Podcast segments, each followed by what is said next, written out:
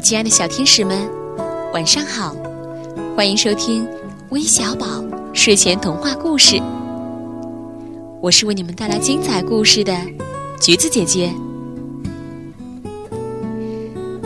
时间啊，过得真快，我们的暑假也要接近尾声喽。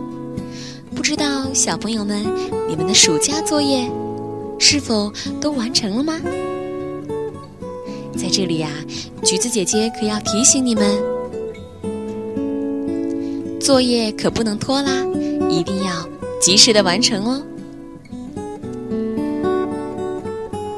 今天呢，有一位叫陈一博的小朋友，对于他来说呀，今天是一个非常特别的日子，因为今天是他六岁的生日。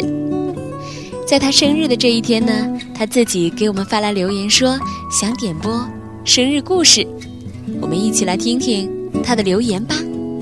玉树姐姐、珊珊姐姐，你们好，我叫陈一博，今年六岁了。八月二十一号是我的生日，我想听堵关于堵车的故事，谢谢。橘子姐姐祝陈一博小朋友生日快乐哟！有关堵车的故事，橘子姐姐还真没有找到非常适合的。那么，如果乌龟送快递，会不会堵车呢？今天我就把这个乌龟送快递的故事送给我们今天的小寿星陈一博，一起来听听吧。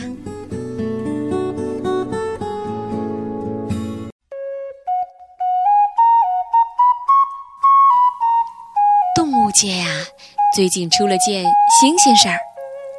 乌龟开办了一家快递公司，而且正在招快递员呢。消息传来，一片哗然。有指责乌龟自不量力的，有称赞它有魄力的，还有些动物认为它想借着乌龟赛跑的东风炒作自己。不管怎样。一切手续办好了，再招几个快递员，快递公司就正式挂牌成立了。许多动物就前来应聘。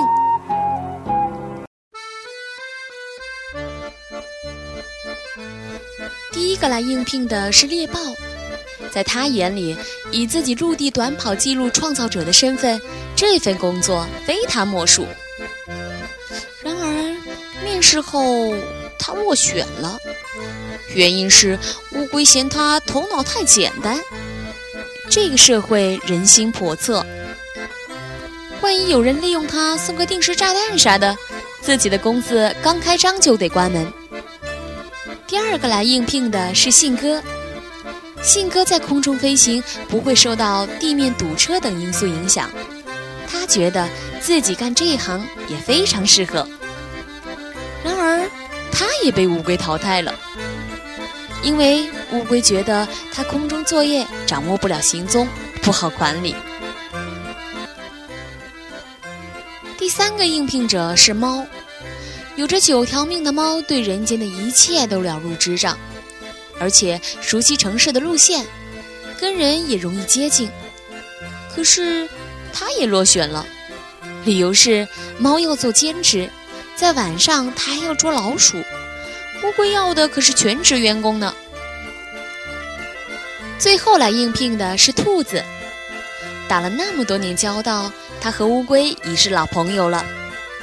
乌龟热情地招待了兔子一番后，由于担心兔子会记仇，最终也婉言相拒了。乌龟以各种借口拒绝了各个应聘者后，悄悄地让自家人当起了速递员工。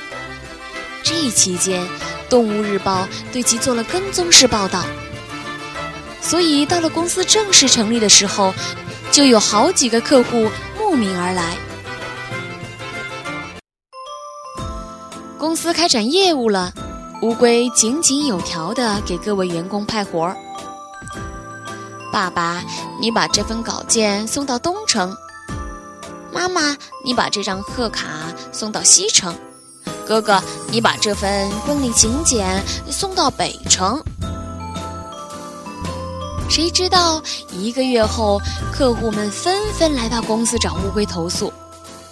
东城的作家气愤地说：“我写的稿件是新闻时评，当编辑收到稿件时，已过了一个多月，新闻都变成旧闻了，这太不像话了。”西城的客户挖苦他说：“我好朋友收到我的贺卡时，早就出了正月了。你既然晚了那么多天，还不如再晚一年呢。”北城的客户恼怒地说：“当我收到朋友的请柬时，人家都度完蜜月了。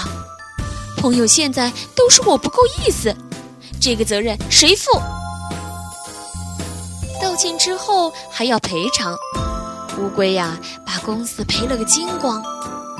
不过后来听说他又有新动作了，这次呀他要开一家道歉公司。